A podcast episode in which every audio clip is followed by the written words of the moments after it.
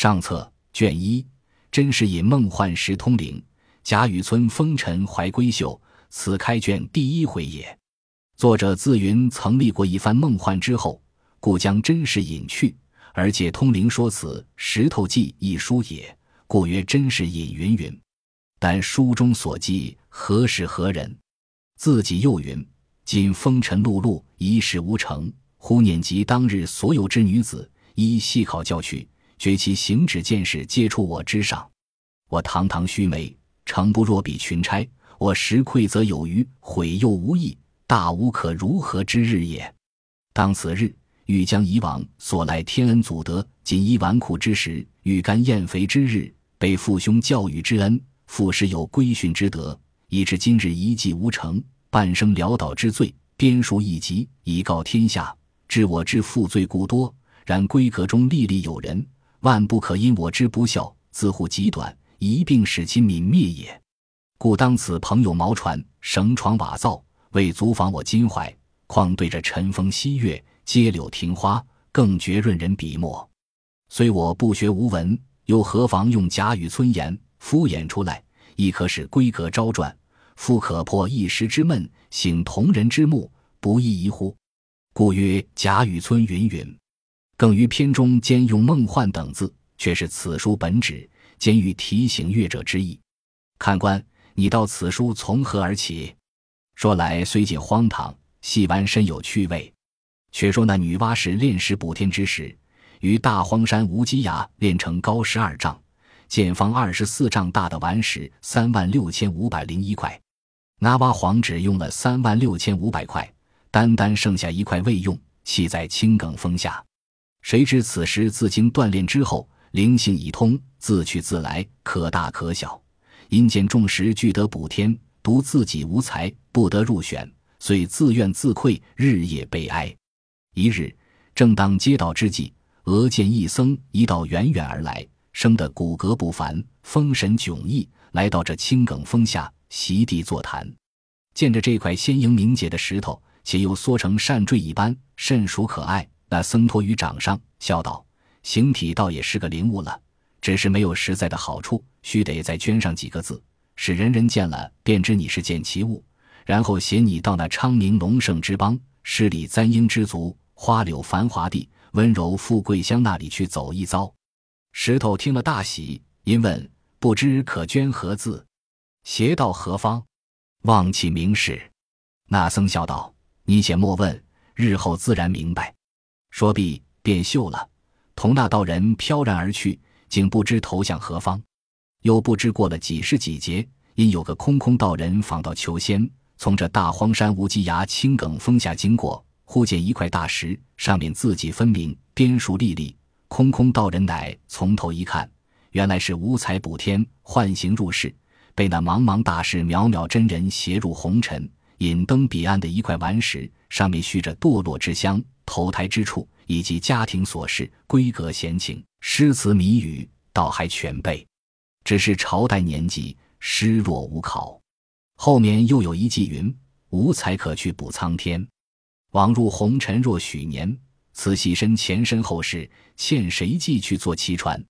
空空道人看了一回，晓得这石头有些来历，遂向石头说道：“师兄。”你这一段故事，据你自己说来，有些趣味，故捐写在此，意与文史传奇。据我看来，第一件无朝代年纪可考；第二件并无大贤大忠理朝廷治风俗的善政，其中只不过几个异样女子，或情或痴，或小才微善。我纵然抄去，也算不得一种奇书。石头果然答道：“我师何必太痴？我想历来野史的朝代。”无非假借汉唐的名色，莫如我这石头所记，不借此套，只按自己的尸体情理，反倒新鲜别致。况且那野史中，或善谤君相，或贬人妻女，奸淫凶恶，不可胜数。更有一种风月笔墨，其淫秽污臭，最易坏人子弟。至于才子佳人等书，则有开口闻君，满篇子见，千步一枪，千人一面，且终不能不涉淫滥。在作者不过要写出自己的两首情诗艳赋来，故假捏出男女二人名姓，又必旁添一小人拨乱其间，如戏中小丑一般。更可厌者，知乎者也，非礼即文，大不尽情，自相矛盾，竟不如我办事亲见亲闻的这几个女子。虽不敢说强似前代书中所有之人，但观其事迹原委，亦可消愁破闷。至于几首歪诗，亦可以喷饭供酒。其间离合悲欢，兴衰际遇，俱是暗记寻踪，不敢稍加穿凿，致失其真。只愿世人当那醉于睡醒之时，或必是消愁之际，把此一玩，不但洗了旧套，换新眼目，却也省了些寿命精力。不比那谋虚逐妄，我失意为何如？空空道人听如此说，思忖半晌，将这《石头记》再检阅一遍，因见上面大致不过谈情，一指实录其事，绝无伤时淫秽之病，方从头至尾抄写回来，文史传奇。从此空空道人因空见色，由色生情，传情入色，自色悟空，遂改名情僧，改《石头记》为。情僧录，东鲁孔梅西题曰《风月宝鉴》，后因曹雪芹于道洪轩中批阅十载，增删五次，转成目录，分出章回，又题曰《金陵十二钗》，并题一绝。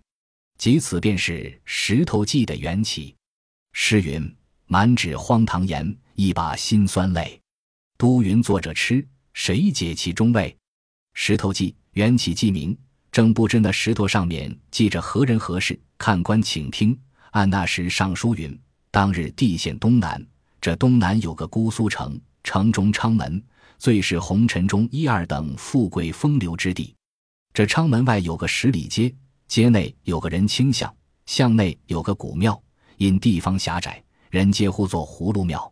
庙旁住着一家乡宦，姓甄名费，字世隐，嫡其封氏。性情贤淑，深明礼义，家中虽不甚富贵，然本地也推他为望族了。因这甄士隐秉性恬淡，不以功名为念，每日只以观花种竹、浊酒吟诗为乐，倒是神仙一流人物。只是一件不足，年过半百，膝下无儿，只有一女，乳名英莲，年方三岁。一日檐下永昼，是隐于书房闲坐，手卷抛书。伏击盹睡，不觉朦胧中走至一处，不便是何地方。忽见得乡来了一僧一道，且行且谈。只听道人问道：“你携了此物，意欲何往？”那僧笑道：“你放心，如今现有一段风流公案，正该了结。这一干风流冤家尚未投胎入世，趁此机会，就将此物夹带于中，使他去经历经历。”那道人道。原来近日风流冤家又将造劫立誓，但不知起于何处，落于何方。那僧道：“此事说来好笑，只因西方灵河岸上三生石畔有绛珠草一株，那时这个石头因挖黄未用，却也落得逍遥自在，各处去游玩。一日来到锦幻仙子处，那仙子知他有些来历，因留他在赤霞宫居住，就名他为赤霞宫神瑛侍者。”他却常在灵河岸上行走，看见这株仙草可爱，虽日以甘露灌溉，这绛珠草使得久延岁月。后来既受天地精华，复得甘露滋养，遂脱了草木之胎，得换人形，仅仅修成女体，终日游于离恨天外，几餐蜜情果，可饮灌愁水。只因尚未酬报灌溉之德，故甚至五内欲结着一段缠绵不尽之意。常说自己受了他雨露之惠，我并无此水可还。他若下世为人，我也同去走一遭，但把我一生所有的眼泪还他，也还得过了。因此一事，就勾出多少风流冤家都要下凡造理换元，那绛珠仙草也在其中。今日这师傅还原处，你我何不将他仍带到警幻仙子案前，给他挂了号，同这些情鬼下凡依了此案。那道人道：“果是好笑，从来不闻有还泪之说。趁此，你我何不也下十度托几个，岂不是一场功德？”那僧道：“正合无益。你且同我到警幻仙子宫中，将这蠢物交割清楚，带着一干风流孽鬼下世，你我再去。如今有一半落尘，然犹未全集。”道人道：“既如此，便随你去来。却说真是隐居听得明白。”虽不禁上前施礼，笑问道：“二位先师请了。”那僧道也忙搭理相问。释隐因说道：“试闻先师所谈因果，识人是罕闻者。但弟子愚拙，不能洞悉明白。若蒙打开吃完，背细一闻，弟子洗耳谛听，稍能警醒，亦可免沉沦之苦。”二仙笑道：“此乃玄机，不可预泄者。到那时，只不要忘了我二人，便可跳出火坑矣。”世隐听了，不便再问，因笑道：“玄机固不可泄，但诗云蠢物。”不知为何，或可得见否？那僧说：“若问此物，倒有一面之缘。”说着，取出递与侍隐。侍隐接了看时，原来是块鲜明美玉，上面字迹分明，镌着“通灵宝玉”四字，后面还有几行小字。正欲细看时，那僧便说已到幻境，便强从手中夺了去。与道人经过一大石牌坊，上面大书四字，乃是“太虚幻境”。两边又有一副对联道：“假作真实真亦假，无为有处有还无。”世隐意欲也跟了过去，方举步时，忽听一声霹雳，若山崩地陷。是隐大叫一声，定睛看时，只见烈日炎炎，芭蕉冉冉，梦中之事便忘了一半。又见奶母抱了英莲走来，是隐见女儿越发生的粉妆玉琢，乖觉可喜，便伸手接来，抱在怀中，逗她玩耍一回。又带至街前看那过会的热闹。方玉进来时，只见从那边来了一僧一道。那僧赖头显足，那道跛足蓬头，疯疯癫癫，挥霍谈笑而至。即到了他门前，看见世隐抱着英莲，那僧便大哭起来，又向世隐道：“施主，你把这有命无运、累及爹娘之物抱在怀内作甚？”世隐听了，知是疯话，也不睬他。那僧还说：“舍我吧，舍我吧。”世隐不耐烦，便抱女儿转身欲进去。那僧乃指着他大笑，口内念了四句言辞，道是：“官养娇生笑你痴，林花空对雪丝丝。好房佳节元宵后，便是烟消火灭时。”世隐听得明白，心下犹豫，意欲问他来历。只听到人说道：“你我不必同行，就此分手，各干营生去罢。三节后，我在北邙山等你。”回齐了，通往太虚幻境消耗。那僧道：“最妙，最妙。”说毕，二人一去，再不见个踪影了。世隐心中此时自忖：这两个人必有来历，很该问他一问。如今后悔却已晚了。这是尹正痴想，忽见隔壁葫芦庙内寄居的一个穷儒，姓贾名化，表字石飞，别号雨村的走了来。这贾雨村原系湖州人士。也是诗书仕宦之族，因他生于末世，父母祖宗根基已尽，人口衰丧，只剩得他一身一口，在家乡无益，因进京求取功名，再整基业。自前岁来此，有烟减住了，暂寄庙中安身，每日卖文作字为生，故事隐常与他交接。当下雨村见了世隐，忙施礼陪笑道：“老先生倚门祝望，敢接世上有甚新闻吗？”世隐笑道。非也，是因小女啼哭，引他出来作耍，正是无聊的很。贾兄来的正好，请入小斋，彼此俱可消此永昼。说着，便令人送女儿进去，自携了雨村来至书房中，小童献茶。方谈的三五句话，忽家人飞报严老爷来拜。是引慌的忙起身谢罪道：“恕框架之罪，略作，弟即来奉陪。”雨村起身揖让道：“老先生请便，晚生乃长造之客，稍后何妨？”说着，是隐已出前听去了。这里雨村且翻动诗集解闷，忽听得窗外有女子嗽声。雨村遂起身往外一看，原来是一个丫鬟在那里掐花，生得仪容不俗，眉目清秀，虽无十分姿色，却也有动人之处。雨村不觉看得呆了。那甄家丫鬟掐了花，方欲走时。猛抬头见窗内有人，必襟旧服，虽是贫窘，然生的腰圆背厚，面阔口方，更兼剑眉星眼，直鼻方腮。这丫鬟忙转身回避，心下自想：这人生的这样雄壮，却又这样褴褛，想他定是我家主人常说的什么贾雨村了。没有意帮助周济他，只是没甚机会。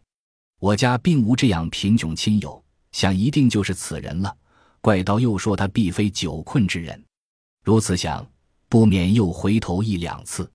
雨村见他回了头，便以为这女子心中有意于他，便狂喜不禁，自谓此女子必是个巨眼英豪，风尘中之知己。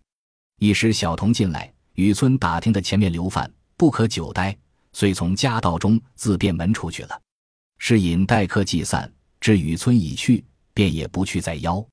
一日到了中秋佳节，是引家宴已毕，又另具一席于书房，自己步月至庙中来邀雨村。原来雨村自那日见了甄家之婢，曾回顾他两次，自谓是个知己，便时刻放在心上。今又正值中秋，不免对月有怀，因而口占五言一律云：未卜三生愿，平添一段愁。闷来十脸额，行去几回头。自古风前影，谁堪月下愁？禅光如有意，先上玉人楼。雨村吟罢，因又思及平生抱负，苦未逢时，乃又搔首对天长叹。复高吟一联云：欲在独中求善价，差于帘内待时飞。恰值世隐走来听见，笑道：“雨村兄真抱负不凡也。”雨村忙笑道：“不敢。”不过偶吟前人之句，何期过于如此？因问老先生何兴至此？是隐笑道：“今夜中秋，俗谓团圆之节，想尊兄旅寄僧房，不无寂寥之感，故特具小酌，邀兄到碧斋一饮，不知可纳秦意否？”雨村听了，并不推辞，便笑道：“既蒙谬爱，何敢负此盛情？”说着，便同了是隐赴过这边书院中来。须臾茶毕，早已设下杯盘，那美酒佳肴自不必说。二人归坐，先是款斟慢饮，见此弹指兴浓，不觉飞弓献夹起来。当时街坊上家家箫管，户户笙歌，当头一轮明月，飞彩凝辉。二人欲添豪兴，酒到杯干。雨村此时已有七八分酒意，狂兴不禁，乃对岳玉怀口占一绝云：“时逢三五便团。”满把青光忽雨蓝，天上一轮才捧出，人间万幸仰头看。世隐听了大叫：“妙极！弟每位兄必非久居人下者，今所吟之句，飞腾之兆已见，不日可接履于云霄之上了。可贺可贺！乃亲真一斗为贺。”雨村饮干，忽叹道：“非晚生酒后狂言，若论时尚之学，晚生也或可去充数挂名。”只是如今行囊路废，一概无措，神经路远，非赖卖字撰文即能到的。世隐不待说完，便道：“兄何不早言？弟已久有此意，但每遇兄时，并未谈及，故未敢唐突。今既如此，弟虽不才，毅力二字却还识得。且喜明虽正当大比，兄宜作速入都，春为一节，方不负兄之所学。”其盘废于世，弟自代为处置，亦不枉兄之谬识矣。当下即命小童进去速封五十两白银，并两套冬衣。又云：十九日乃黄道之期，兄可即买舟西上，待雄飞高举，明冬载物，岂非大快之事？雨村收了银衣，不过略谢一语，并不介意，仍是吃酒谈笑。那天已交三鼓，二人方散。是引送雨村去后，回房一觉，直至红日三竿方醒。因思昨夜之事，意欲写荐书两封，与雨村带至都中去。是雨村头一个仕宦之家为寄身之地，因使人过去请示。那家人回来说，和尚说贾爷今日无辜已进京去了，也曾留下话与和尚转达老爷，说读书人不在黄道黑道，总以事理为要，不及面辞了。是隐听了也值得罢了，真是闲处光阴易过，疏忽又是元宵佳节。是隐令家人霍启抱了英莲去看社火花灯，半夜中霍启因要小姐，便将英莲放在一家门槛上坐着，待他小姐完了来报时，那有英莲的踪影。急得霍启直寻了半夜，至天明不见，那霍启也不敢回来见主人，便逃往他乡去了。那世隐夫妇见女儿一夜不归，便知有些不好，再使几人去找寻，回来皆云影响全无。夫妻二人办事只生此女，一旦失去，何等烦恼！因此昼夜啼哭，几乎不顾性命。看看一月，世隐已先得病，夫人封氏也因思女构疾，日日请医问卦。不想这日三月十五，葫芦庙中炸供，那和尚不小心油锅火溢，便烧着窗纸。此方人家俱用竹篱木壁，也是结束应当如此。于是接二连三，千五挂四，将一条街烧得如火焰山一般。彼时虽有军民来救，那火已成了事了，如何救得下？直烧了一夜方息，也不知烧了多少人家。只可怜甄家在隔壁，早成了一堆瓦砾场了。只有他夫妇并几个家人的性命不曾伤了，急的是引为跌足长叹而已。与妻子商议，且到田庄上去住。偏值近年水旱不收，贼盗风起，官兵剿捕，田庄上又难以安身，只得将田地都折遍了，携了妻子与两个丫鬟，投他岳丈家去。他岳丈名唤风素，本贯大泸州人士，虽是务农，家中却还殷实。今见女婿这等狼狈而来。心中便有些不乐，幸而世隐还有折遍田产的银子在身边，拿出来托他随便置买些房地，以为后日衣食之计。那风俗便半用半赚的，略与他些薄田破屋。世隐乃读书之人，不惯生理架色等事，勉强支持了一二年，越发穷了。风素见面时，便说些现成话，且人前人后，又怨他不善过活，只一味好吃懒做。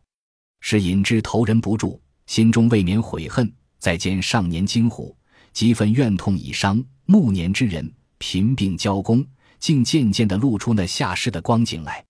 可巧这日拄了拐杖，正到街前散散心时，忽见那边来了一个跛足道人，疯狂落拓，马鞋纯衣，口内念着几句言辞道：“世人都小神仙好，唯有功名忘不了。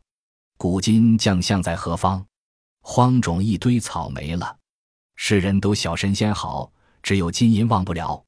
终朝只恨聚无多，及到多时眼闭了。世人都小神仙好，只有娇妻忘不了。君生日日说恩情，君死又随人去了。世人都小神仙好，只有儿孙忘不了。痴心父母古来多，孝顺子孙谁见了？石隐听了，便迎上来道：“你满口说些什么？”只听见些“好了，好了。”那道人笑道：“你若果听见‘好了’二字，还算你明白。可知世上万般好便是了，了便是好；若不了，便不好；若要好，须是了。我这歌便名好了歌。”是隐本是有素慧的，一闻此言，心中早已彻悟，因笑道：“且住，待我将你这好了歌注解出来，何如？”道人笑道。你就请解。诗隐乃说道：“陋室空堂，当年户满床，衰草枯杨，曾为歌舞场。蛛丝儿结满雕梁，绿纱巾又在蓬窗上。说什么枝正浓，粉正香，如何两鬓又成霜？昨日黄土陇头埋白骨，今宵红绡帐底卧鸳鸯。金满箱，银满箱，转眼乞丐人皆谤。正叹他人命不长。”哪知自己归来丧，训有方，保不定日后做强梁，则告良，谁承望流落在烟花巷？因闲纱帽小，致使所加扛。昨怜破袄寒，今弦子忙长。乱哄哄，你方唱罢我登场，反认他乡是故乡，甚荒唐！到头来都是为他人做嫁衣裳。那风跛道人听了，拍掌大笑道：“解的切。”解得切，世隐便说一声走吧，将道人肩上的搭帘抢了过来背上，竟不回家，同了风道人飘飘而去。当下轰动街坊，众人当作一件新闻传说。风氏闻知此信，哭个死去活来，只得与父亲商议，遣人各处访寻。那讨阴信，无奈何，只得依靠着他父母度日。幸而身边还有两个旧日的丫鬟服侍，主仆三人。日夜做些针线，帮着父亲用度。那风素虽然每日抱怨，也无可奈何了。这日，那甄家的大丫鬟在门前买线，忽听得街上喝道之声，众人都说新太爷到任了。丫鬟隐在门内看时，只见军牢快手一对一对过去，而大轿内抬着一个乌帽星袍的官府过去。丫鬟倒发个怔，自思这官好面善，倒像在那里见过的。于是进入房中，也就丢过，不在心上。至晚间正待歇息之时，忽听一片声大的门响，许多人乱嚷，说本县太爷的差人来传人问话。风素听了，唬得目瞪口呆，不知有何祸事。且听下回分解。本集播放完毕，感谢您的收听，喜欢请订阅加关注，主页有更多精彩内容。